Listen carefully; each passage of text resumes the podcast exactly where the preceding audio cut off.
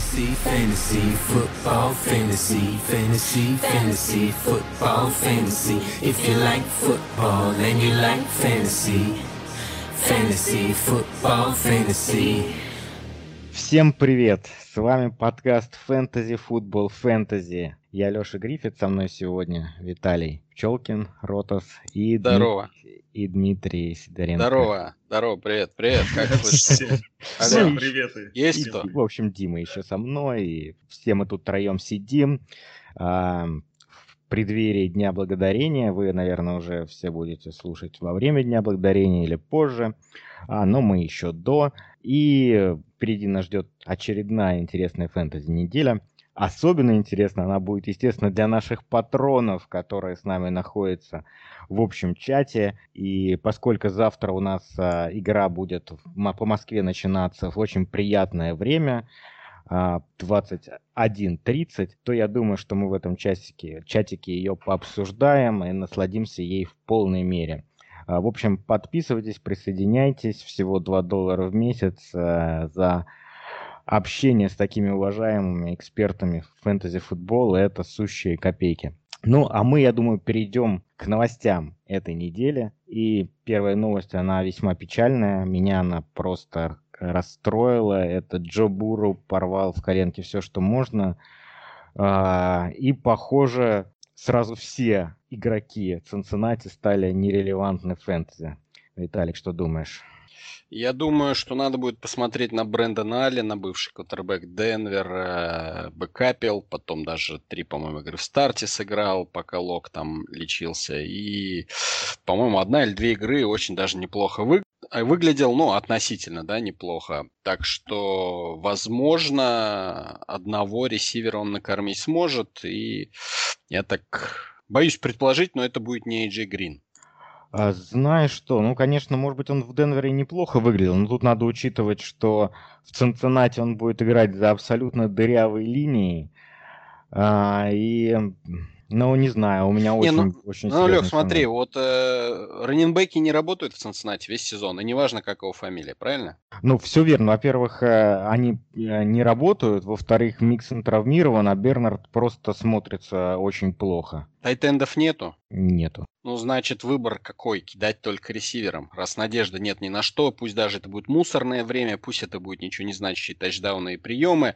э, Тем не менее, я думаю, что хоронить прям э, всех ресиверов в Цинциннати точно не нужно. Ти Хиггинс, э, большой вопрос на самом деле, насколько Ти Хиггинс впишется в картину мира Брэндона Аллена. Эм, я Тайлер вот я думаю, здесь. да, вот я вот в этом не хорошо. уверен. Эйджи Грин понятно, а вот Бойд, я думаю, в свое получит. Да, конечно, и причем, да, если сравниваем мы с э, второй ситуацией, где тоже сменит квотербека э, на этой неделе, то в, в отличие от Джексонвилля здесь, хоть, мне кажется, какая-то надежда есть на самого товарища Аллена, потому что э, ну, Глена это тоже совсем какой-то прям, ну, мы многие видели его. Если не ошибаюсь... э, Двое из нас троих, знаешь, в, одной кома- в своей команде его видели, и поэтому... Если не ошибаюсь, Гленнону давали Медведи контракт на 41 миллион. Ну, там было что-то серьезное такое, да, намного. Ну, то есть А. талантливый парень, правильно? Конечно, да. Есть, есть интересная, Штанг. есть ин- интересная закольцованная арка. А, Вы знаете, что а, Гленнона посадили в Чикаго на скамейку, потому что его место занял Трубиски. А, Место Трубиски занял Ник Фолс. А, В свое время в Ягуарах место Ника Фолса занял, соответственно, а, э, Усач. И а, Это Миншью, если Минш, кто не. Минш, Ми- Миншу, конечно. Просто все уже забыли его фамилию, все просто говорят Усач. Вот. Ну, палец лечит там или что-то. Вот, его место занял Лутон, и сейчас вот, наконец, э, это кольцо э, замкнулось, и Лутона меняет Гленнон. Но последний раз, когда я видел Гленнона, это было что-то ужасное. А, я, если честно, даже не, не представляю, как тренер НФЛ может решить выпустить его, его на поле. Ну, слушай, Лутон был точно не лучше. То есть это вообще какой-то был. Я такого никогда не видел. 33% комплитов, это что вообще? Четыре перехвата, да, 0 Да, да, да. тачдаунов, там 150 Это ярдов. жуть. Так, Ну, э, Питер Ман меньше перехватов бросает. Хочу сказать, хочу сказать только одно, я думаю, мы с этой темы уйдем. По поводу Гленнона. Гленнон заявил, что ему нечего терять. Да ладно. И это, да. и, и это правда. Это же ну, чист, чистая правда. Кроме мечей, ну, то есть он просто, будет, мечей. он просто будет шмалять, понимаете, по всем углам, 6 э, перехватов, но, может быть, два тачдауна за, за как-нибудь попадут туда еще. Ну, на это, конечно, стоит посмотреть. Не пропустите, не пропустите игру Jaguar следующие. Все остальные игры выключаем, Red Zone выключаем, смотрим только их. А, следующая новость. А, Кристин Макафе наконец вернулся к тренировкам, хоть и ходит в красной джерси, означающей, что пока его трогать нельзя. Тем не менее, приступил к тренировкам и на этой неделе, ну, скорее всего, не сыграет. А вот Тедди Бриджвотер, а, видимо, появится на поле. Мэтт Рул уже заявил, что Бриджвотер сыграет, а МакЭфри не сыграет. А, в принципе, позитивная новость для нападения Каролины. И хотя... А, ну, Леш, ну как сказать, э, по-моему, у Мура был лучший матч как раз-таки не с Бриджвотером. А Мура, если кто забыл, это первый ресивер Пантер. Да я не думаю, что кто-то про это забыл. Действительно, да, да, у него был э, матч э, с Пиджей Уокером, который, в принципе, был не так уж и плох, э, не прям совсем отвратителен. А, но, тем не менее, все-таки, мне кажется, в целом Бриджвотер посолиднее выглядел в течение этого сезона. Возможно, это связано с тем, что у него просто и практики, конечно, больше было и в тренировочном лагере, и в целом он тренируется с первым составом. Но тем не менее... Забывать, э, с Детройтом играли. Ну, Но есть, тем не менее, тем не менее, парни, э, все-таки 127 ярдов это лучший результат Мура э, в этом сезоне на приеме. Более того, у него второй результат по таргетам. 13 было однажды, вот сейчас 11. И второй лучший результат по приемам 7 и 8 у него было с Тампой. Ну, то есть это я к тому, что как бы да, Детройт, но при этом какой был квотербек. Это да. С другой стороны, мы вот боялись, да, что он не прокормит всех троих, а он вроде даже более-менее прокормил. Поэтому, может, даже ничего особо сильно не поменяется. Я говорю, я как раз боюсь, что в худшую сторону поменяется. Вот что. Потому что почему-то Бриджвотер э, не так сильно любит Диджей Мура. Ну, потому что... Потому что... Потому что есть Алешка у меня. Ну, потому что Диджей Мур красавец, и он чувствует конкуренцию с его стороны за любовь болельщиков. Каролина. Неплохой вариант. Да, и, и специально саботирует, саботирует продажу его джерси. Ну, Виталь, ты что хочешь сказать? Какой урок мы должны из этого извлечь? А, извлечь, что не всегда, вот в, в разрезе, кстати, вот те, той новости, которую мы до этого обсуждали, не всегда смена стартового квотербека на какого-нибудь бэкапа или бэкапа-бэкапа опять же вспомним Saints на прошлой неделе, да, э, не всегда это ведет автоматически к ухудшению показателей ресиверов, особенно альф. Ну, действительно, не всегда. Тут соглашусь, соглашусь. А, и раз уж мы про альф говорим, то альфа раннинбэк возвращается к тренировкам. Это Дандре Свифт у Детройта. У Детройта, который без него набрал 0 очков. А, и Свифт, возможно, сыграет в этот четверг. А, Голодей ограниченно тренируется, скорее всего, не сыграет. Что вы вообще думаете про Свифта? Свифт крутой, очень нравится. А, перед этим... сезоном у меня были, знаешь, опасения такие, что э, он попал в неудачную команду, как обычно, Детройт. Это, скорее всего, кладбище раненбеков, здесь все будет плохо, и я старался из-за этого нигде не брать в процессе выяснил для себя, что все-таки надо смотреть не только на команды, в которые игроки попадают, но и на какие-то там, не знаю, талант, э, ну, как игроки оценивались там до драфта, я не знаю, все такое. Вот, Свифт, э, в принципе, классный чувак, и даже в таком падении явно не RB-friendly, да, он все-таки оказался, ко двору пришелся, как на приеме работает неплохо, так и в общем, на выносе. Единственное, что постоянно у него тут есть ребята, которые отбирают некоторое количество попыток, но Swift, как бы, не знаю, ему хватает для того, чтобы набирать э, чаще всего 10 плюс, что уже, в принципе, для того, чтобы там поставить игрока на позицию раннинбека уже неплохо. А если когда он по 15 набирает довольно часто, то уже, можно сказать, такой хороший, вполне себе стартер. Поэтому это супер, что он возвращается. Ну, я согласен, действительно, перспективы у него хорошие, как и а, в этом сезоне, можно сказать, так и в следующем, когда не, наконец не будет э, Мэтта Патриша. А, а, видимо, к этому все идет. Стуч, ну, стучек. Я, я да. единственное замечу, что вот сейчас одну секунду. Ну да, а, неплохо у него статистика коррелируется с плохими играми Стефорда. То есть, если ему неку, некуда кидать, э, там, да, как на той неделе, там куча травмированных игроков, то больше перепадает, естественно, раненбеком. А если все с целями у Стефорда в порядке, мы знаем, что он э, любитель пошвырять мячи, то и раненбеки остаются без работы. Так что тут есть, конечно, серьезная зависимость. Ну, то есть я к тому, что не обязательно, да, нужно смотреть на там матчапы, а вот э, именно по самому э, квотербеку можно определить, насколько будет раненбек загружен. Возьмите для сравнения Алекса Смита. Это правда, но в этом сезоне надо признать, что Стаффорд абсолютно не оправдал никаких ожиданий. То есть вот, э, прошлый сезон, там те матчи, которые он провел, вообще абсолютно были другие. В этом году у Стаффорда проблем очень много в игре. Ну и, собственно, с э, ростером у Детройта постоянно да, какие-то перетурбации явно на пользу не идут, но и сам Стаффорд выглядит, мягко скажем, не супер. Поэтому ну, верим я, в Свифта. Я, я всегда говорил Стаффорда дрочером, что Стаффорд это абсолютно ненадежный квотербек, и это брат-близнец э, Джея Катлера которого, на которого я тоже насмотрелся. А, а у Свифта все, все хорошо, он, у него тренд на увеличение количества снэпов. Вот последняя игра на 10 неделе, которого он сыграл, он получил рекордное для себя количество а, процента снэпов, это 73, а, рекордное для себя количество выносов 16 и рекордное количество приемов 5 штук аж. Ну, повторение, повторение. Ну, уже было пять приемов Слушай, с, гри- ну, с Гринбеем. Ах ты, ах ты, ну откуда ты знаешь это? Я ну, знаю, мать твою. Окей, окей. Я это все попрошу Антону вырезать.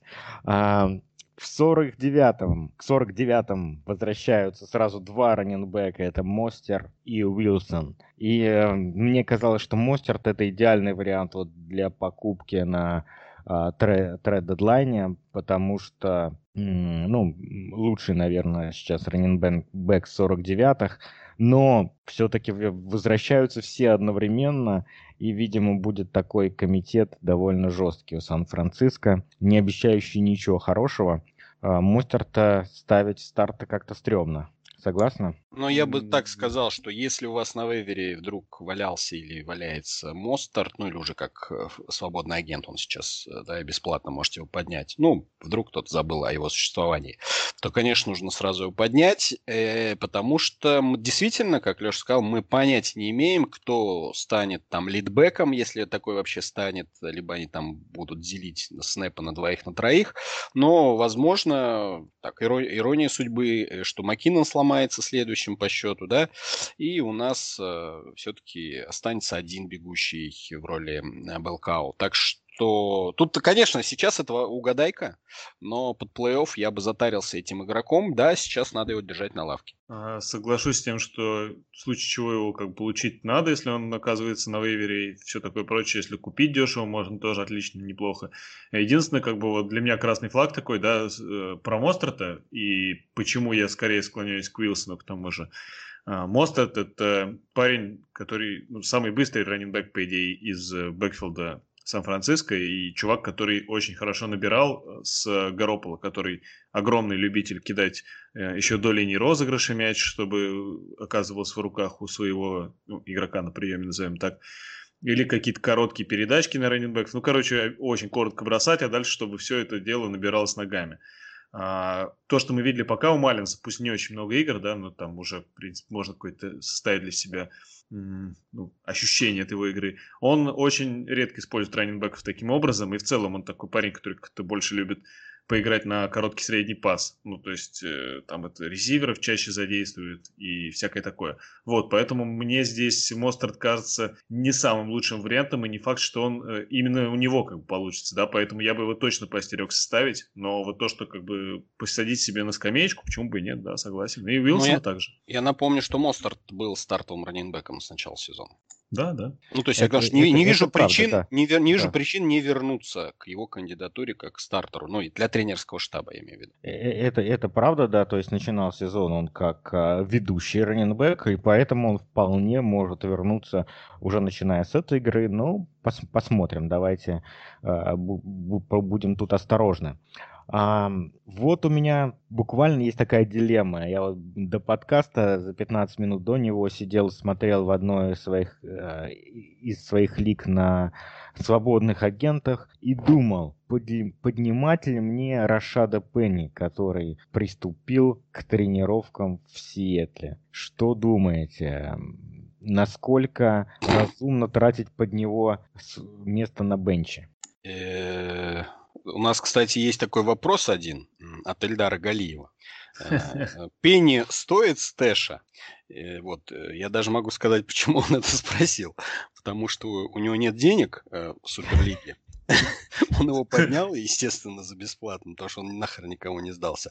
И теперь вот он сидит и надеется, что он внезапно станет ведущим раненбеком но вроде как Крис Карсон же возвращается. Да, и когда я услышал вообще, что ну, как бы, Леша сейчас зачитывает новости, да, Пенни, я и подумал, блин, в 2020 году кто-то а, пытается как-то в фэнтези заиграть Пенни. Интересно. У нас в фэнтези-подкасте Пенни всплыл, оказывается, есть еще.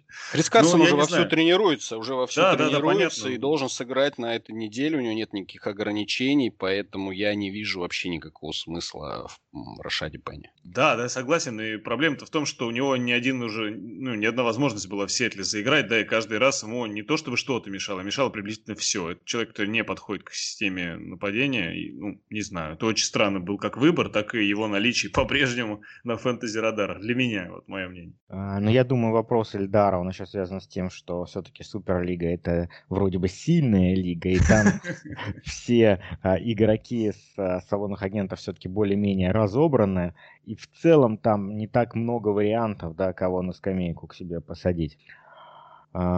Поэтому, поэтому Ильдар и я задаемся, задаемся такими вот такими вопросами.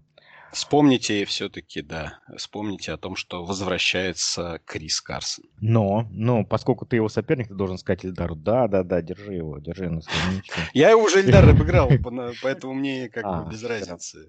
А в плей-офф вы не будете играть? Ну, я надеюсь, он туда не попадет просто. Ильдар подбирает Пенни, ну, не знаю. С таким раненбеком он туда не попадет.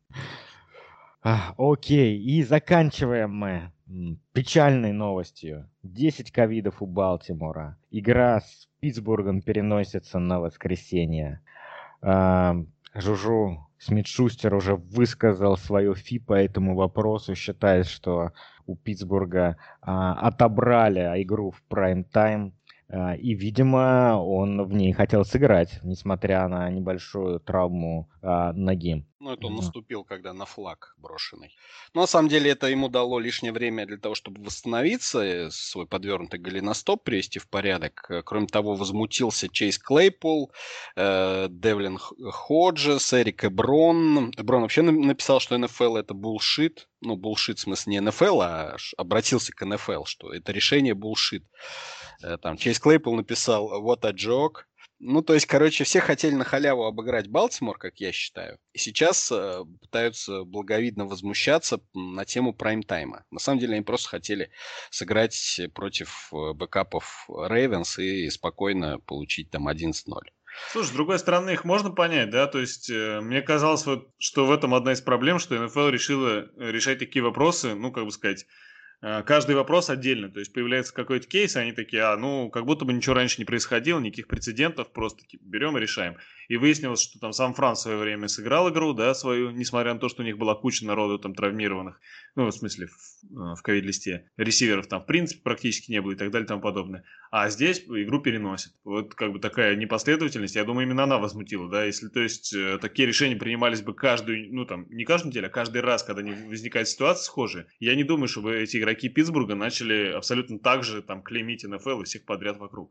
А здесь такая история, что как-то к одним одно отношение, к другим другое. И, да, Слушай, а команда 10, команда 10-0 идет. Чего выступать-то, господи? Идите, играйте и обыгрывайте это тоже, это тоже правда. Ну, вот это удел слабых заниматься нытьем честно я вам скажу. И вот уж от кого, от Питтсбурга этого не ожидал. Еще ладно бы они это открыто сказали, что типа, ребята, там, это нечестно, вот вы нам должны были дать этот, э, разобранный Балтимор. Нет, они там начинают прикрываться какими-то благовидными предлогами про прайм-тайм и так далее. Ну, что это такое? Леш, кстати, ты вот э, заканчиваешь, говоришь, тему с травмами, но я все-таки парочку добавлю свежих. То, что Гаскин вернулся к тренировкам, и, возможно, его активируют на этой неделе. Соответственно, Ахмед как раз-таки пропускает практику из из-за травмы плеча. И, судя по всему, мы увидим замену, то есть возвращение стартера. А, так что те, кто успел поюзать Ахмеда, молодцы. Те, кто собирались его прикупить, лучше этого не делать. И Келлер возвращается из АР, он уже тренируется. Намекал он раньше, что вернется на 13 неделе, но, судя по репортам, есть шанс, что он на 12 появится.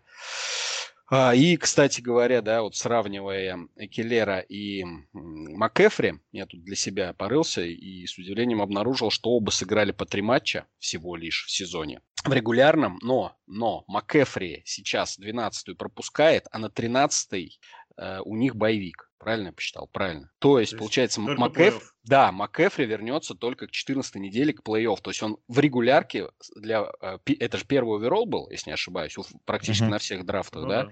То есть, соответственно, человек, которого выбрали первым овероллом, сыграл три недели вам, и все. И дальше он только появится в плей-офф. И то, Проклятие. Проклятие. А вот, э, да, а вот Экелер э, все-таки... Кстати говоря, проклятие. В том году, помните, Баркли тоже часто был первым овероллом, уходил, и тоже у него проблемы были весь сезон. Да, да, а, до этого еще были такие же. А Экелер и в отличие от МакЭфри, все-таки имеет шанс помочь владельцам в регулярке. Если он вдруг вернется на 12 то он еще две недели добавит в регулярке, то есть у него будет 5 игр. Такая вот история. А, Грустно кстати, в любом случае. Кстати, у МакЭфри он сыграл а, три игры, а, но в каждой занес по два тачдауна. Если экстраполировать это на весь сезон, то он бы мог за сезон заработать 32 тачдауна. Вот такой. С другой стороны, сколько бы он травм мог заработать за сезон, если экстраполировать? Не, ну травмы были ожидаемые, учитывая, сколько он, три года не травмировался вообще, да? Да. То есть, ну, рано или поздно вот эта вот история с травмами его должна была настигнуть. Кого-то это раньше настигает, как того же Баркли, спустя всего лишь год, кого-то, как МакЭфри, спустя три года, причем после того, как он подписал контракт новый. Ну, в общем, такая история. Кого-то, как Хенри, никогда. Парни, вот Сидеть. еще один вопросик вам хотел задать. Вроде как э, Дэшон э, Уотсон э, вспомнил, как играть в американский футбол, э, и с учетом того, что Рэндалл Коп отправился в АР, и Кенни Стилс не сыграет с Детройтом, опять-таки мы говорим про Детройт, да, э, как думаете, что насчет Кики Кути? И второй вопрос. Э, что с Дюком Джонсоном, да, который играет без другого Джонсона, то есть имеет полноценный э, бэкфилд в своем владении, без ограничений, но тем не менее ничего не может сделать. У Джонсона, у Дюка это такой эффект Эдмондса Дрейка. Мне кажется, можно такой термин нам вводить. Эффект Эдмондса Дрейка. Я его запатентую, кстати. Неплохо. Слушай, ну не знаю, я не уверен, что в этом дело. Просто мне кажется, что он же тогда почти всю неделю там что-то не тренировался, он, он приболел, что ли. Ну не, он уже две проблемы. игры сыграл в одно лицо. И да, в да, да. Ну, матчах ну, понятно, он набрал понятно. 6 очков или что-то такое. Ну да. Не знаю, мне кажется, что как раз вот э, то, что воспрял духом, так сказать, Дэшон Уотсон, это должно как раз развязать руки, скажем так а, Джонсону, тому, который Дюк, и побольше будет у него объема на приеме. Я думаю, будет как-то так. А с тем же QT, как ты говоришь, мне тоже кажется нормальная история именно на конкретно этот матч. Просто против Детройта и того набора корнеров, которые у них есть, тот же Акуда так никак не заиграет по-нормальному и так далее и тому подобное. То есть я бы ставил э, против Детройта с радостью игроков. Те, которые обычно, да, может, тысяч подумаешь 200 раз, а тут я думаю, давайте. На флекс нормально. С учетом травм боевика. Ну, мне хочется верить в Кути. Мне он э, нравился еще когда с драфта выходил, и потом как-то у него не пошло дело, дело в Хьюстоне, и сейчас я рад, что у него будет такая вторая возможность э, себя э, проявить в Хьюстоне в конце этого сезона. Посмотрим, посмотрим, что из этого получится. А, ну что, это была рубрика новостей Touchdown ТВ и Талика. Рубрика доп новостей, я бы так сказал. Коллаборация. А, а теперь, и, конечно, нам надо Виталика за это поблагодарить. Спасибо большое, тем более, что День Благодарения, мы всех благодарим. А, и давайте а, поблагодарим еще кое-кого. И начнем, мы решили такую провести рубрику с одноименным названием «День Благодарения». Иезуитская а... рубрика в стране э, празднуем какие-то иностранные праздники, все больше и больше их. Не а свои исконные забываем. Вот какая-нибудь, не знаю, масленица. Вот кому это нахрен масленица сдалась? Зато мы какое-то благодарение отмечаем. Да мы тут вообще, вообще не привыкли кому-то спасибо говорить, конечно. Тут. Ну, это Россия. Да, да. И тем не менее, какому фэнтези игроку, парни, каждый, давайте по очереди, начнем с Димы, а вы в этом сезоне благодарны? Больше всего, Дим. Кто, кто тебе, тебе помогал в твоих фэнтези-лигах или в какой-то конкретной лиге? А, я кто назову, этот человек? Я назову фамилию, а потом читерну. Фамилия будет Робинсон, а имени два. Это, собственно, Ален Робинсон и э, Джеймс Робинсон. Я вот так читерну. На самом деле, оба этих игрока одним единственным э, круты, на мой взгляд. Ну, нет, круты-то много чем, но для меня вот в плане того, как они мне помогали, да, мне, мне во многих лигах есть. А, это оба парня, которых я ставлю в каждую игру, когда, ну, у них у команд не боевик лишь бы был, да. Я ставлю каждую игру и вообще даже не, не смотрю ни матчап, ничего вообще. Просто плевать. Я всегда знаю, что они больше 10 очков наберут. Всегда вообще. Это ну, не бывает по-другому. И в этом плане э, они очень крутые, и в этом плане я очень рад, что они дают моей кома- моим командам э, устойчивость, скажем так. И я могу на каких-то других слотах э, более офсайдных игроков ставить, которые, ну, в принципе, если кто-то один там провалится, не так страшно будет. У меня вот такая история. Виталик, кто твой выбор? Мой выбор. Ну, кстати говоря, Ален Робинсон приносил меньше 10 очков. Ну, один раз. Ну что ж вы врете-то все время? Что ж вы врете? Ну, один раз был, один раз. Мы знаем, что ты на страже стоишь и всегда... Есть поговорка, знаешь, один раз там, ну, короче, один раз не это, по-прежнему Робинсон. Да, я понял. А я вот, пожалуй, благодарен э, игроку, но не фэнтези, а Ди Энду из Сан-Франциско, Кентевиусу Стриту. Я очень сильно благодарен. Который сломал ребра Дрю Бризу э, в середине второй четверти десятой недели. Какой ужас. Что оставило его с девятью очками по итогам э, викенда. А у соперника он, естественно, был в старте. И, соответственно, я выиграл десятую неделю с божественным результатом 78-74. Можете ли себе представить? Можно выигрывать и с таким счетом. Вот такая вот история. Ну, это, конечно, лакернул, лакернул. Ну, Коля, Коля так и написал.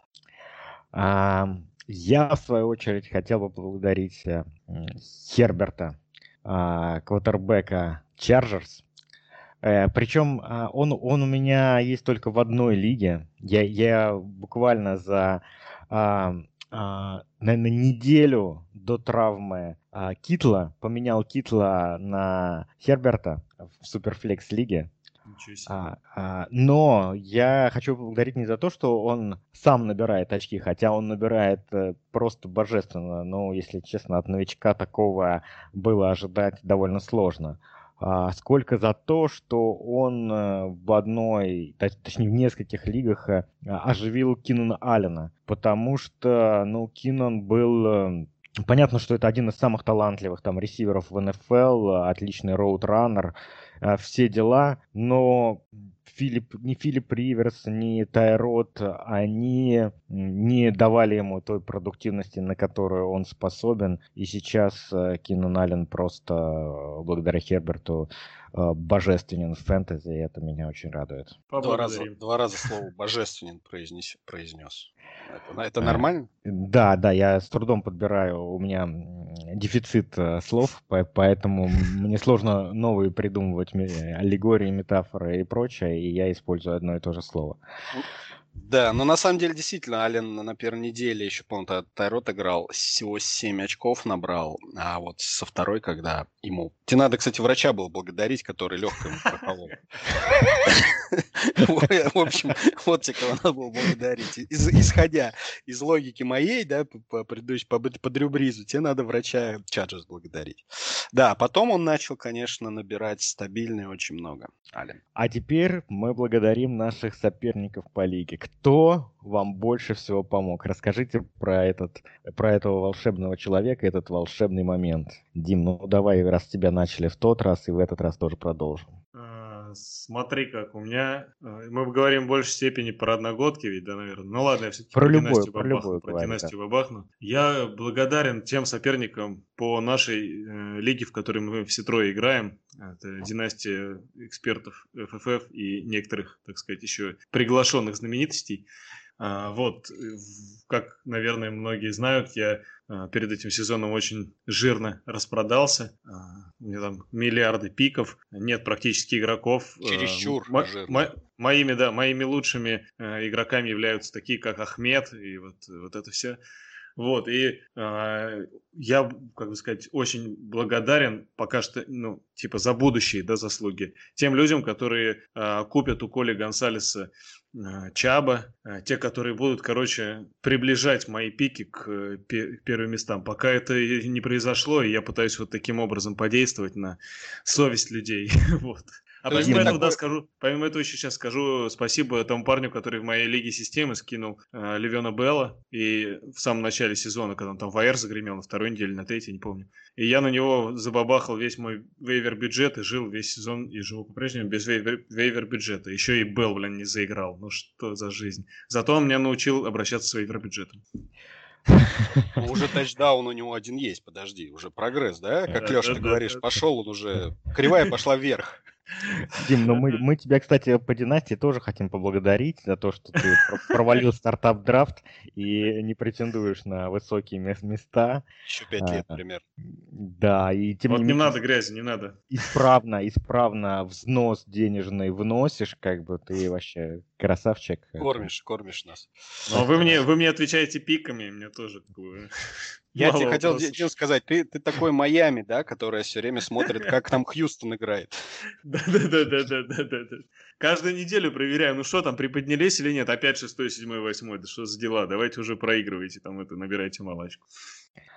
Ну, Виталий, давай, давай. У нас сегодня бенефис Коли Гонсалеса, а, вот, поэтому э, я тоже благодарен его жадности, его жадности благодарен. На одном из вейверов он поставил на Клейпула 35 баксов, а я 36. Что в итоге позволило мне провести сделку Клейпл плюс Шино за Меткалф. Неплохо, неплохо. неплохо, да. Без Коли, без Коли у меня бы не было Дикея, так что, Коля, спасибо. Слушай, и, и эту сделку не забанили? Куда за смотрит что? Комиш вообще? Мега сделка, мега дил. Ладно, поблагодарим Комиша. Не Келси, конечно, не Келси, конечно, но... Да, да. Ну, ты пытался, наверное, Келси, а потом подумал, ну, я же как бы не это. Да, я, я выигрывал, я выигрывал еще к тому моменту. Ну, а я поблагодарю, в свою очередь, э, нашего тоже соведущего по подкасту Антона Снусмумрика.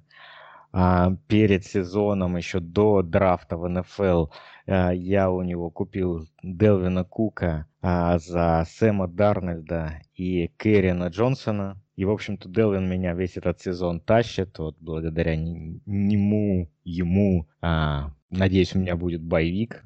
И путь в плей-офф будет полегче. Так что, Антон, спасибо тебе вообще, ты настоящий друг. Хотя, кстати, калькулятор показывал, что это равный трейд Сейчас уже так совсем не кажется.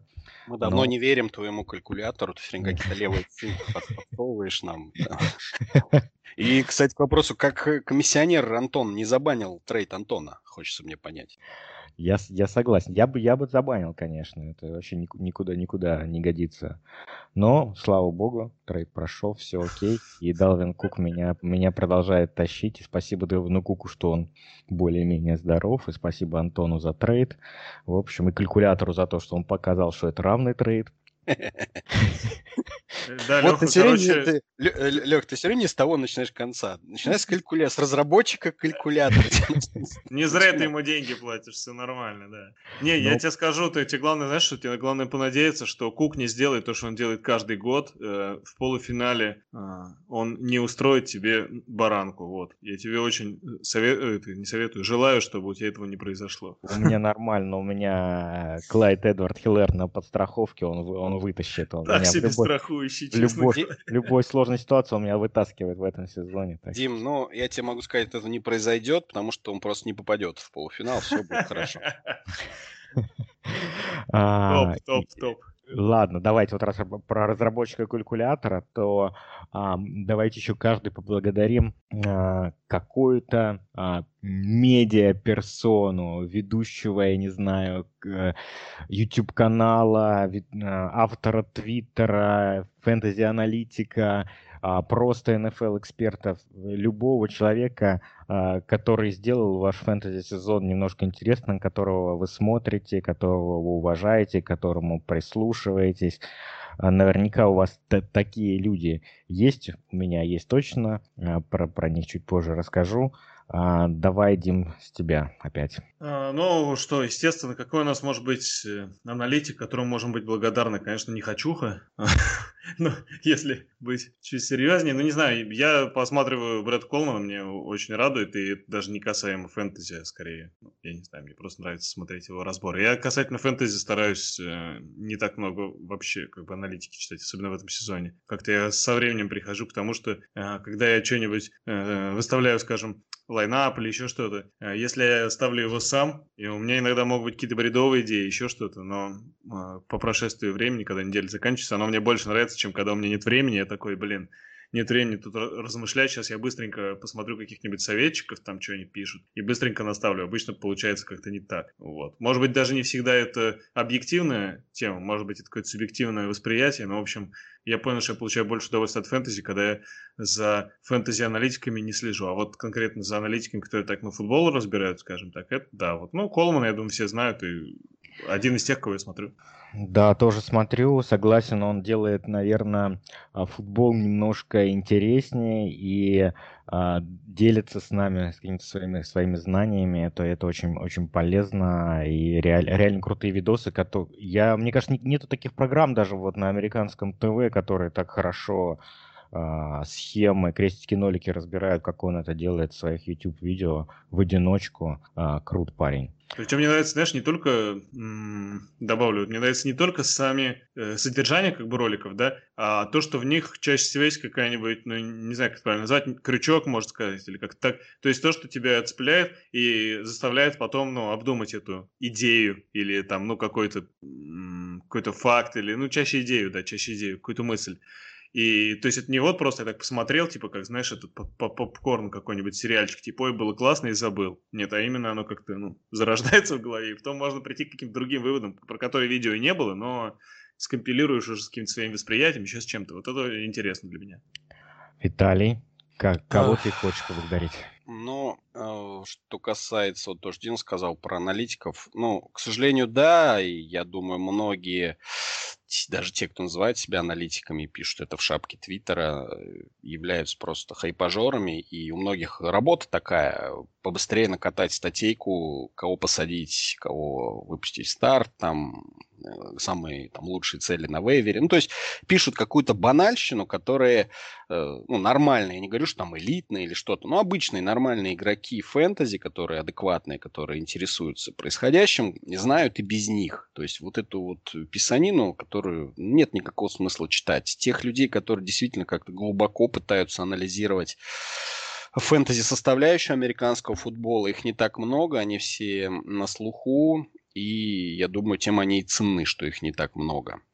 Вот. Э, для меня, например, э, если без шуток серьезным быть, вот такой есть парень, пишет он в, в Твиттере, Джейкоб Гибс. Если интересно кому-то, я потом его ну, а, аккаунт скину из Твиттера. Э, он пишет, э, разрабатывает, просчитывает цифры, анализирует игры для там CBS Fantasy и Fantasy Pros Ranking, он также там участвует в составлении. Ну, то есть фактически он производит что? Он делает анализ э, по снэпам для основных скилл игроков, он анализирует их объем использования, ну, то есть касание, target share, там red zone usage, там snap rate, air yards. Ну, то есть так вот доступно, без воды, то есть он пишет конкретно фамилию игрока, пишет там проценты, пишет тачи, там, ну вот что-то вот такое. То есть разбивку по играм, по неделям. И это помогает э, на вейвере. Это помогает на вейвере, когда у тебя есть несколько целей для тебя, да, интересных, ну, но при этом там, допустим, ограниченное количество мест на лавке или ограниченный бюджет, ты можешь взять там одного только игрока, а хочется трех. И ты должен вот погрузиться в эти цифры либо сам, либо найти того человека, который в этом разбирается, который тебе эти разжеванные цифры уже предоставит. И ты просто сравнивая вот этот вот тот же usage, например, да, или там red zone, если это back какой-то на малом объеме снэпов, но зато его часто используют в red zone, да, то ты вот анализируя эти данные, сопоставляя их, ты уже для себя делаешь выбор на вейвере, в кого стоит вложиться в первую очередь, кого во вторую, кого в третью. Я не анализировал, честно скажу, насколько мне это помогало там в фэнтези, неважно, где там в какой лиге играю, э, там ставил я в итоге этого игрока в старт, или я его посадил на лавку через две недели скинул, э, но это не так важно. Тем не менее, вот э, мне кажется, такие вот аналитики, действительно аналитики, они делают фэнтези интересными, делают фэнтези интересным. Прямо сейчас, пока ты говорил, я зашел в Твиттер и подписался на Джейкоба Кипса. Единственное, еди... я тоже, да, кстати. Единственное, единственное, что меня смущает, если вы откроете его аватарку, я не пойму, что делает на, на шее этого белого человека китайский мальчик в очках. Я, ну, конечно, допускаю, что он его усыновил, э, но, возможно, это что-то другое. Не знаю. Может быть, это его, может, например. Может, это его друг какой-то, я не знаю, по Нет, подъезду. Может, может быть, у него жена. А, может быть, жена. Ну, не знаю, надо ему написать, кстати, спросить, кто это. Интересно даже. Неплохо, неплохо. Мне нравится, когда я зашел, вот пока ты рассказывал, зашел как раз э, в его твиттер, то мне нравится, что у него сразу же в статусе там указано I like stats. Супер. Просто Прекрасно. Да, я вот сейчас у него тоже смотрю а, по снэпам, э, и а, какой процент какой игрок провел на поле, и у него сразу такими звездочками очень удобно пометки, кто, у кого это там лучший результат э, в сезоне, в карьере. Вот, например, а, интересно, что Марк Эндрюс на 11 неделе а, провел 86% снэпов на поле, и это, это лучший результат в его карьере, а все потому, что а, их блокирующий тайтенд вылетел с травмы, он стал больше на поле находиться. Это, в принципе, логично. А, и у меня довольно простая история и похожая на историю Виталика. А, другой человек. Я в этом сезоне, поскольку там а, перешел на новую работу в своей обычной жизни, и у меня гораздо меньше стало времени на то, чтобы смотреть футбол, а, я, моя любимая колонка – это колонка Нейтана Янки с Pro Football Focus. Он вот с этого года возглавляет а, их э, фэнтези-редакцию. И он просто по понедельникам пишет колонку Fantasy Football Reaction, где а, он очень кратко суммирует а, итоги выходных, а, какой игрок э, сколько на поле сыграл, сколько снэпов находился, э, чьи акции выросли, чьи а, акции упали. То есть это позволяет, э, буквально там пробежавшись по этой статье, понять, что с точки зрения фэнтези произошло за, за а, выходные в тех играх, которые ты, ты не видел, и обратить внимание на игроков, на которых нужно обратить внимание. В общем, вот такая история. А... Ну, надо написать, я думаю, вот эти да, аккаунты, да. там мой, твой, Димин, в описании, может быть, под подкастом. Давай, да, договорились. Да. договорились. А, переходим к нашей финальной рубрике. Это вопросы наших слушателей. И... и сегодня мы решили ее сделать побольше и подлиннее. А все потому, что наши слушатели задали нам много вопросов. А, так что давайте к ним перейдем. Куаныш задает вопрос. Трей Бертон против Теннесси или Джаред Кук против Денвера? Италия. Какая жесть. Не знаю, я, конечно, за Джареда Кука. Ну, смотрите, во-первых, в а, Индианаполисе появился Дойл на поле. То есть он там у Бертона снэпы начал отжирать. А, вопрос, что происходит с Джаредом Куком в Новом Орлеане? А, я, если честно, скажу так, я не знаю.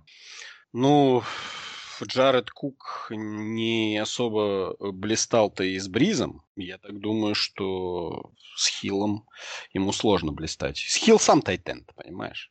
Поэтому... Не, не любит поэтому, да. Не, ну вы, вы, вы же видели, как играет Хилл, да, у него там а, пасовые, все такое, что-то было, работало, но тем не менее, естественно, ему проще там сосредоточиться на выносной игре, на каких-то простых вещах, а, ну, все-таки он не специализированный квотербек. Вот я, я сейчас, кстати, зашел вот как раз на статью, которую, про которую я говорил, и а, там следующая статистика у Адама Траутмана 32 снэпа, а у Джарда Кука всего лишь 25.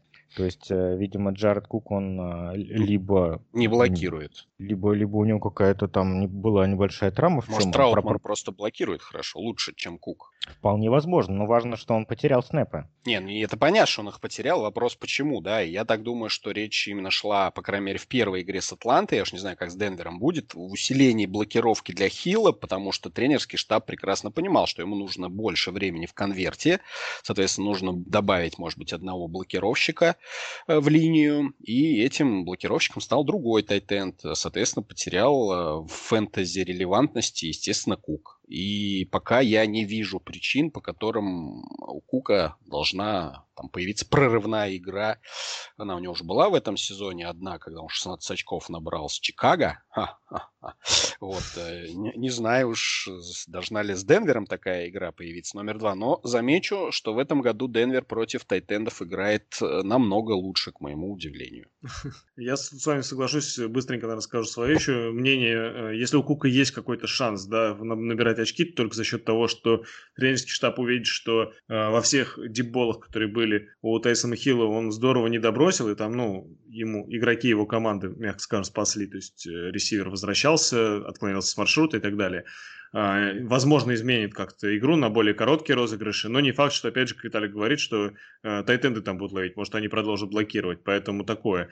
А Трей Бертон, блин, ну, а, Инди тайтендов бесконечное количество, и они еще подозрительно делят между собой снэпы, и, в общем, если только повезет какой-то тачдаун поймать, ну, то есть мне ни Бертон, ни э, Кук не нравится, и я бы сказал, что, ну, если эта лига не на 24 команды какая-нибудь, а там, на, ну, стандартная 12-14, то я почти уверен, что можно найти лучше игрока на вейвере, чем Кук или Бертон. Прям типа, 100%. типа Тониан или Логан да, Томас, да? Ну да, да, конечно, конечно. Ну, не может быть, э, как это сказать, в топ-14 игроков на эту неделю входить эти двое. Вот вообще никак. Ну даже в топ-16 нет. В общем, Куаныш, ищи варианты, ищи варианты. Ну, потому что выбирать э, между двумя фэнтези очками и тремя фэнтези очками, ну, не, не, не имеет большого смысла. Мы, конечно, тебе можем кого-то порекомендовать, но и нам будет за этот совет стыдно, и тебе будет неприятно. А, наш друг Коля Мэтт Хок спрашивает. Бизли против Чарджерс, Бойд против Гигантов или Чарк против Браунс? Надо выбрать одного ресивера. Ну, давайте Но... Чарка откинем, как вы считаете? Я думаю, Чарка сто процентов откинем. Там ему будет Гленнон бросать. А, что касается Бизли и Бойда, Оба варианта интересные. Чарджерс, на самом деле, в защите ничего против Джетс не показали. Напомню, защита Чарджерс была лучшей по всем трендам э, на вейвере на прошлой неделе, но в итоге она там 4 очка, что ли, набрала. Ну, то есть ни о чем. Соответственно, это я к тому, что защита Чарджерс даже против Джетс не смогла ничего показать. Соответственно, против Баффала, я думаю, защите Чарджерс будет еще сложнее, и мы, скорее всего, увидим матче Баффала. И Чарджерс перестрелку банальную между двумя отличными квотербеками, Алленом и Хербертом. Соответственно, у Бизли, а мы видели, что может делать Бизли, имеется еще один шанс поднабрать там 15-20 очков себе. А Бойт э, – это проверенная цель, э, в принципе, я думаю, для любого квотербека Cincinnati Bengals, как бы его фамилия ни была, именно как раз-таки в проверенных ресиверов. Почему, да, вот мы говорили, не всегда альфы теряют э, в очках, даже когда выходит бэкапы или еще кто-нибудь. Вот Бойт относится, да, к этим альфам условно, а, потому что Эйджи Грин уже давно не он.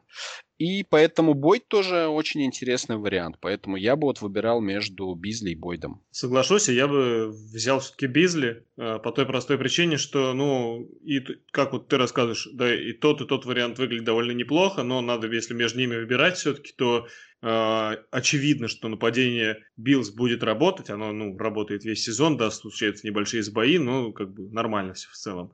И Бизли это такая палочка-выручалочка, когда немножко не идет, там какой-то длинный третий, там еще что-то. И практически в каждой игре э, Джош Аллен ищет Бизли. И практически каждый раз он его находит, и Бизли делает этот прием. То есть на, в PPR-лигах я думаю, что Бизли отлично наберется и будет хорошо. А Бойд, ну, тоже вроде выглядит не, неплохо, но есть проблемы, мы не знаем. А вдруг пойдет так, что Брэндон Аллен будет настолько плохо, что э, они будут третий аут играть всю игру и вообще ничего не наберут. Ну или там пару раз, да, что-то там какой-то драйв получится. То есть, может быть, просто объема не будет. Поэтому, выбирая между нападением, где есть объем и нет, но я возьму игрока из нападения, где есть объем. Пусть он и не первая цель там. Я с вами соглашусь, я тоже за Бизли, потому что я очень боюсь э, квотербеков новых Цинциннати и Джагуарс.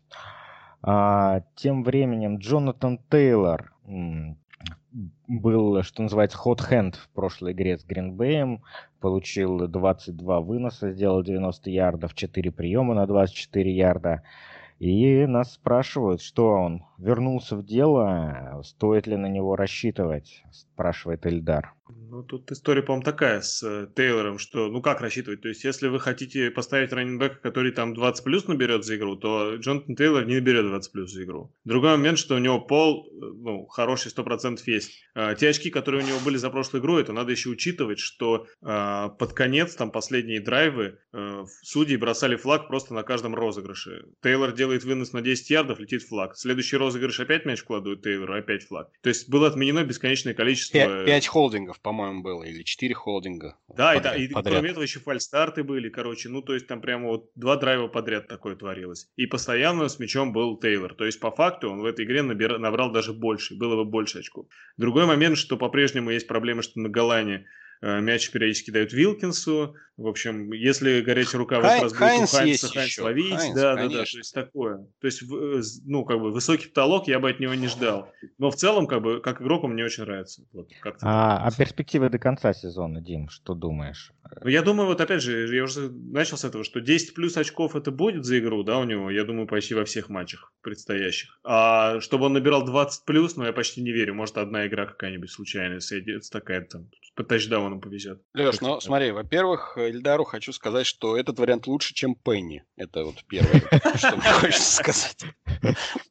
Уже, уже, как говорится, неплохо. У тебя есть варианты, выбирай лучше Тейлора.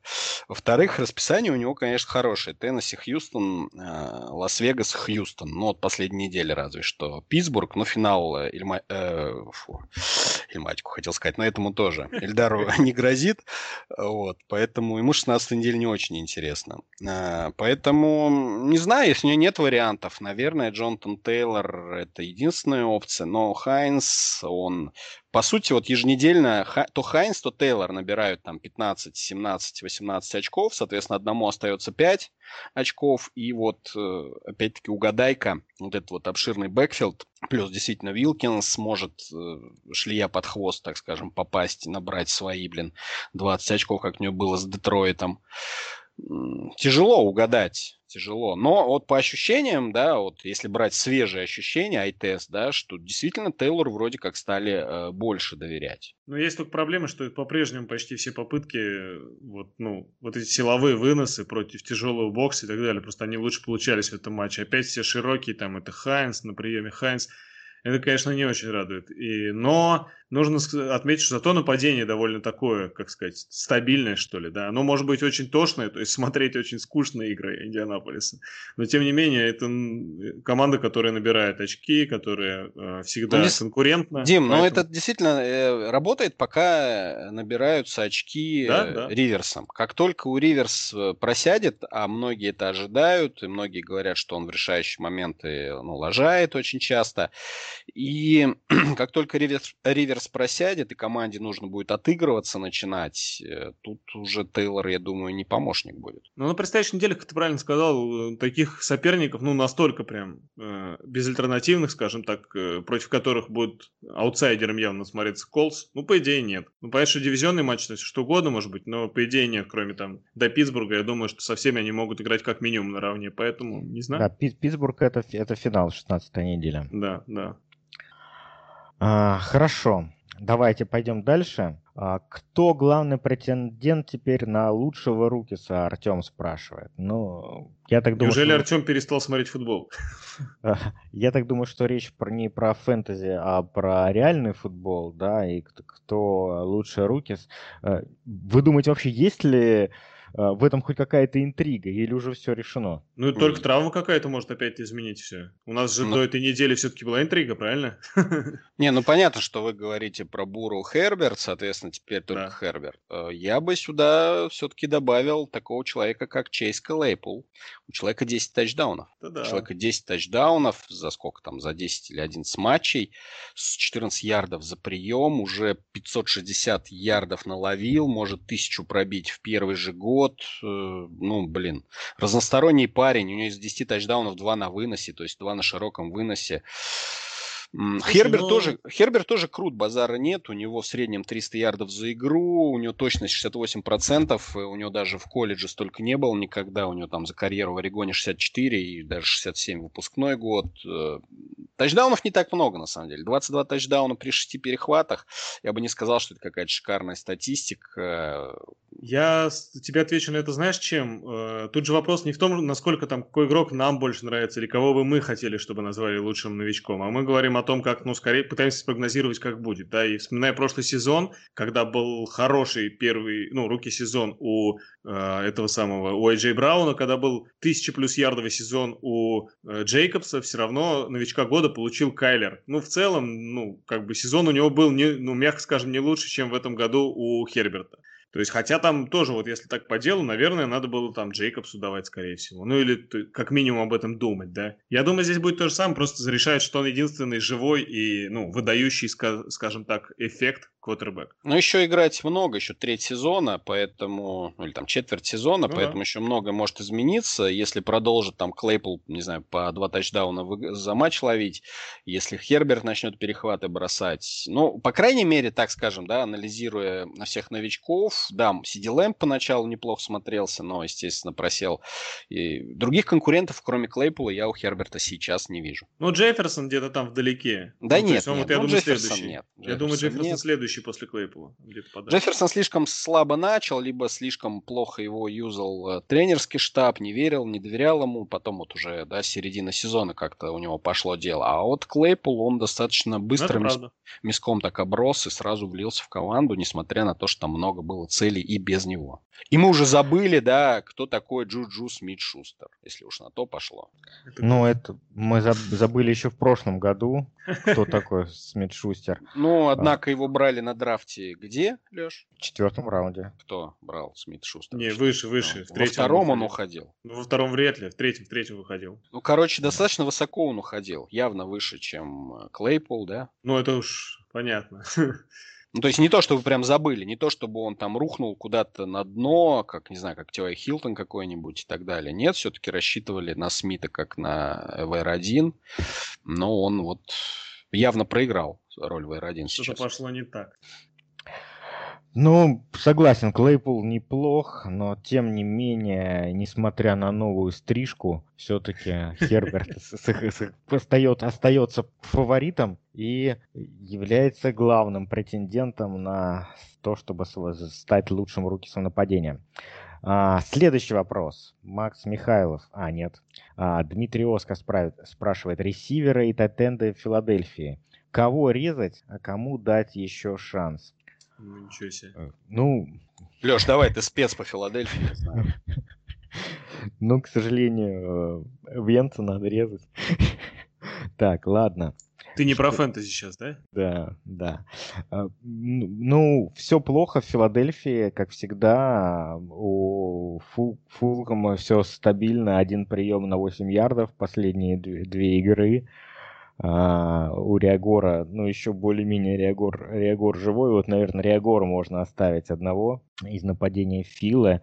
А по тайтендам, ну, Гадерт э, хорош, что тут скажешь, хорош. И если а, Эрц не вернется, хотя у него вот есть шанс вернуться, может быть, даже на следующей неделе, ну, до этой поры Гадерт это вполне себе стартовый это тайтенд фэнтези. Я бы, на самом деле, пока еще и этого Фулгама тоже не резал, хотя бы просто потому, что следующая игра с Сетлом. И уж если с Сетлом ничего не получится, тут Извините, против Сиэтла просто любые ресиверы должны набирать, любой квотербек, даже Карсон Венс, должен не бросить перехват. Ну или один хотя бы, не больше. Ну, нет, я думаю, сейчас, сейчас защита Сиэтла в трендах, э, все ее ставят, да, и, несмотря на то, что она худшая в лиге, но э, такой шлейф говна тащит за собой Венс, что даже, даже Сиэтл на его фоне выглядит отличной защитой. Ну это правда, не, ну я к тому, что Фулгама на эту игру еще можно пока не сбросить, посмотреть, но вот это все Дж Джеффри, там, Арсеги Вайтсайды, если у вас не дар... с каким чудом они есть, Дэшон и Джексон и все вот это прочее, это, конечно, надо резать, сжигать, короче, обливать бензином. Я бы так сказал, а, если ваша команда э, попадает в плей-офф, э, то вот э, на всех этих игроков Филадельфии точно не стоит рассчитывать и надеяться на, на ком-то из них заехать в финал. Ну, это только стечение обстоятельств и какой-то там лаки шот, я не знаю, того же, опять-таки, Ригора или еще кого-то, ну, кроме тачдаун не, невероятный. Да. Ну, понимаешь, да. раненбеки, ну, Ховарда активировали. Вот активировали да, ну, этого Ховарда. Ховарда, он на Ахмеду проиграл и всем этим Ну, прочим. какая разница, зачем ты его загнали э, в Active Roster. Опять же, неизвестно, как будет. Не, ну понятно, что никто раненбека, да, Фила не скинет, Санд... Э, Майлза Сандерса. Это понятно, что его будут ставить, э, так же, как Эллиота будут ставить ну, и так да. далее. Но если мы говорим вот именно в вопросе же звучат не раненбеки, в вопросе звучат ресиверы и а, тайтенды, да, да, да, да. вот, то вот если говорить про ресиверов тайтендов, я бы никого из них, ну, держал бы на лавке, может быть, для подстраховки, если кто-то сломается, условно говоря, но даже на флекс я бы никого не ставил, потому что это действительно вот повезет, не повезет, а в плей-офф совсем на это рассчитываться не хочется. Потому что вот я лично ни у кого из игроков Фила не вижу пола. Ни у кого не вижу пола. Нет, это однозначно пола ни у кого нет. Э, и Uh, вообще, это, конечно, очень интересный коллапс, и интересно, наверное, как-то было бы дополнительно обсудить, что там происходит, кто насколько виноват, насколько виноваты тренеры, насколько виноваты травмы, насколько виноват Венц. Uh, я все-таки склоняюсь больше к тренерскому штабу, поговорив в том числе с болельщиками Филадельфии. Зна- знаешь что, Леш, я думаю, им пора сломать э, Венца традиционно, и вполне вероятно, они выйдут в плей-офф и даже дойдут до Супербола. Э, им пора реализовать свой депс-чарт, который звучит как Венц Хёртс. Вот, вот, да. Это тоже, это тоже хороший вопрос. Не пора ли выпускать Херца? И, и, раз, и раз такие э, уже вопросы начались на пресс-конференциях, это значит, что этот момент уже не так далек, потому что э, ну, эти вопросы, они не возникают э, просто так из, из, из ниоткуда. Да, и когда главный тренер безапелляционно и, и не задумываясь говорит, нет, наш стартер Карсон Венц, это до конца сезона 100%, это означает, что, да, похоже, придется менять. Может, они хотят, э, чтобы он побил рекорд 30-30 все-таки попробовал. Ну, то есть сезон все равно слит. Нет, они просто надеются, что его кто-то сломает, и все-таки они естественным образом сменят стартового. А, чтобы ему смотреть в глаза нормально, да? Да, сказать, ты что, мы хотели, чтобы ты доиграл, парень. Извини, так вышло. Ох, судьба, интересная суть судьба, она ждет э, Венцы, что там будет в межсезонье и дальше у него в карьере. И тем не менее мы идем дальше, к следующим вопросам перейдем, а то никогда не закончим. А, Макс Михайлов спрашивает, кого из новичков следующего драфта вы ждете в лиге? Парни, я, честно говоря, никого, кроме м, пары квотербеков, естественно, Филдс, а, Лоуренс и раненбека... А, Трей Лэнс, квотербек еще третий. Их три топовых.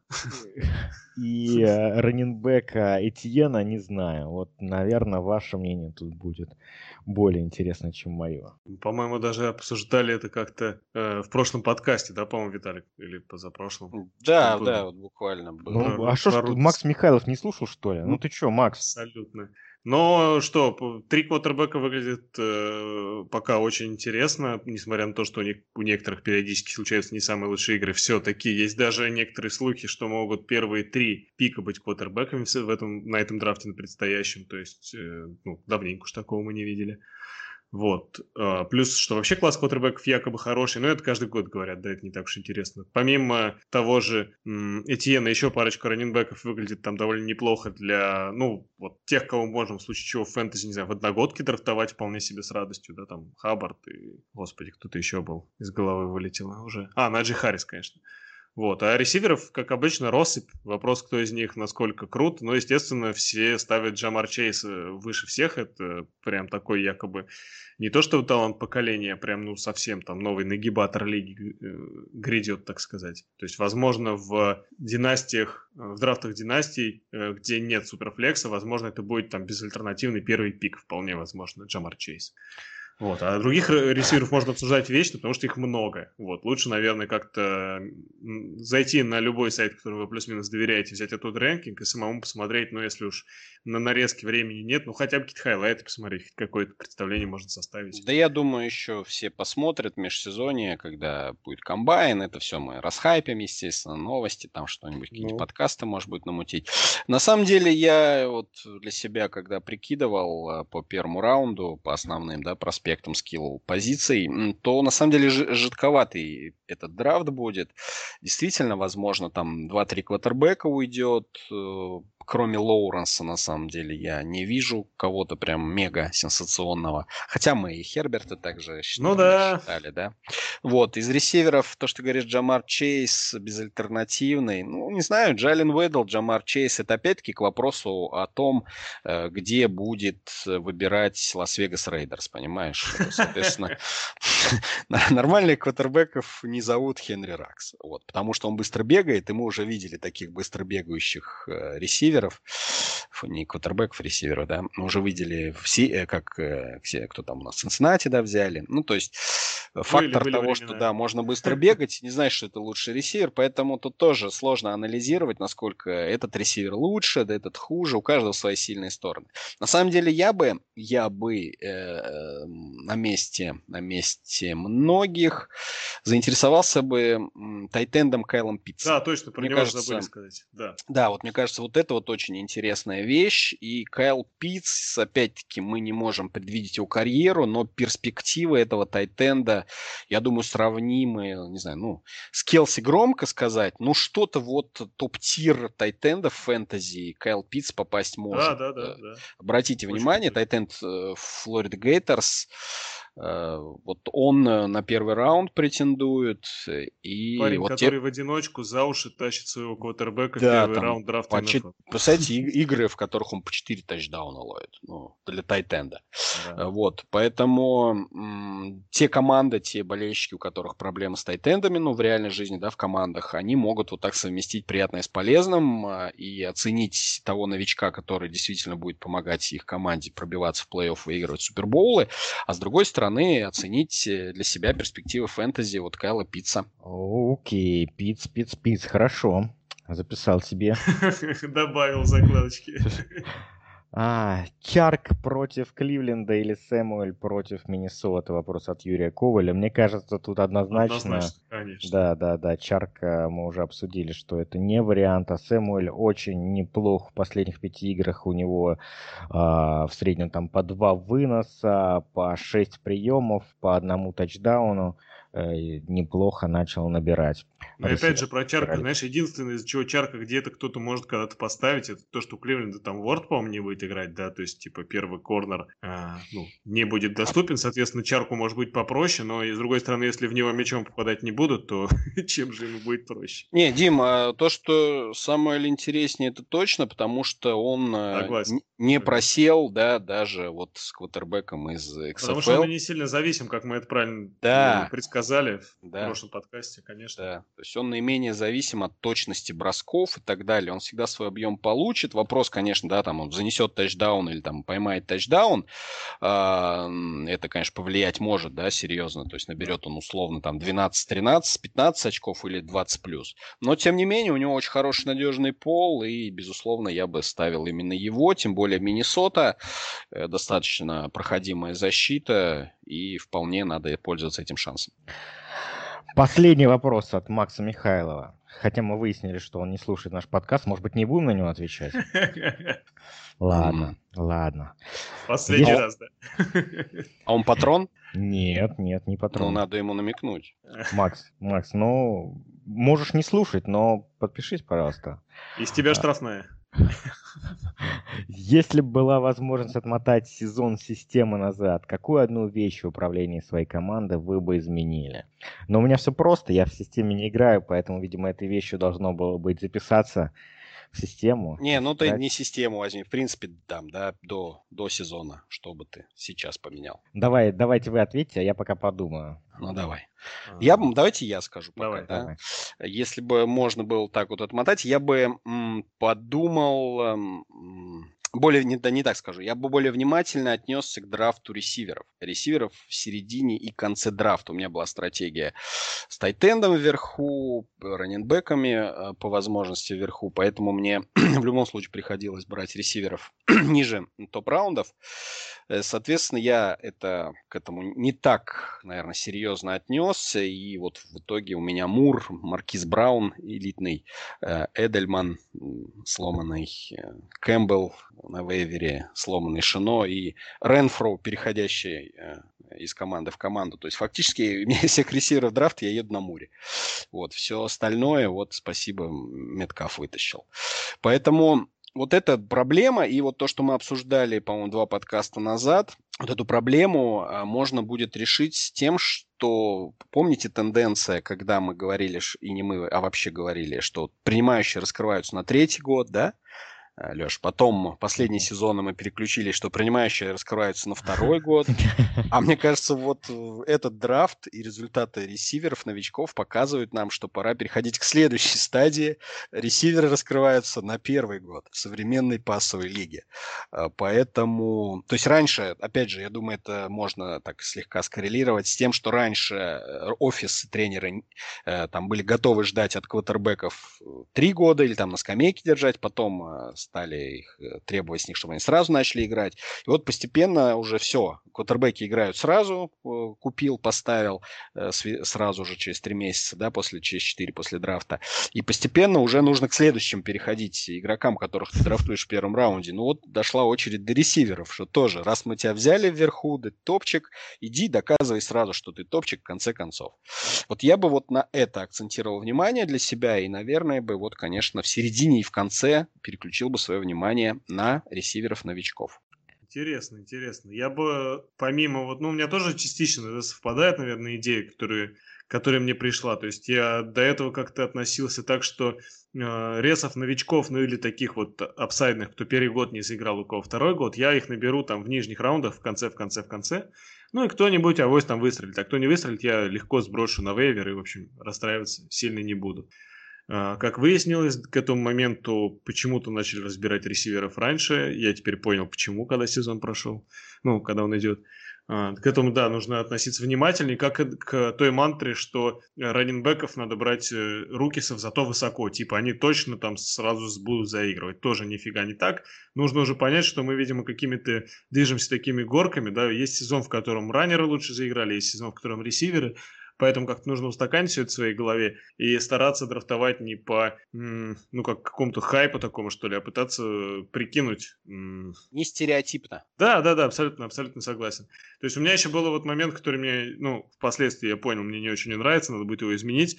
А, если не касаемо новичков, касаемо ветеранов, я часто оценивал их с точки зрения моего представления об этом игроке, ну, как бы, который остался, например, от предыдущей команды. Он перешел, если он перешел, например, не в этом году, а уже в прошлом, ну, то есть это было чуть-чуть там давненько, уже ведь все очень много поменялось, очень много. А у меня как-то вот э, какие-то старые шлейфы остаются, и я по ним иногда драфтую. Это, конечно, тоже надо исключать, нужно как-то вот... Э, так сказать, меньше покупаться вот на все вот эти, а, ну там, э, сменил команду, нет, ну, Адриан Питерсон, например, тогда он выстрелил, одна игра у него была, я думаю, блин, надо брать, это же Адриан Питерсон, он уже в нескольких командах так э, приходил из ниоткуда, просто возрождался, как этот Феникс, и давай набирать. Я его, значит, на вейвере беру, естественно, там 3 очка, 2 очка, и сбросить жалко, я же помню, как оно было, он же набирал, бывало время. Вот надо от этого избавляться, я, мне казалось, я от этого избавился, но вот по прошествии сезона я гляжу и вижу, что такие ошибки у меня остались надо как-то э, минимизировать их. Ну и, естественно, вот эта история с Беллом меня тоже кое-чему научила. То есть Белл как раз та ситуация, когда в Джетс у него было все ужасно, тогда еще было не очевидно, что его обменяют в итоге, просто как-то все очень плохо, чувак скидывает, я думаю, елки-палки, это же Белл. В смысле он его скинул? Я думаю, сейчас э, абсолютно точно все подберут. А это был тот момент, ну, типа, когда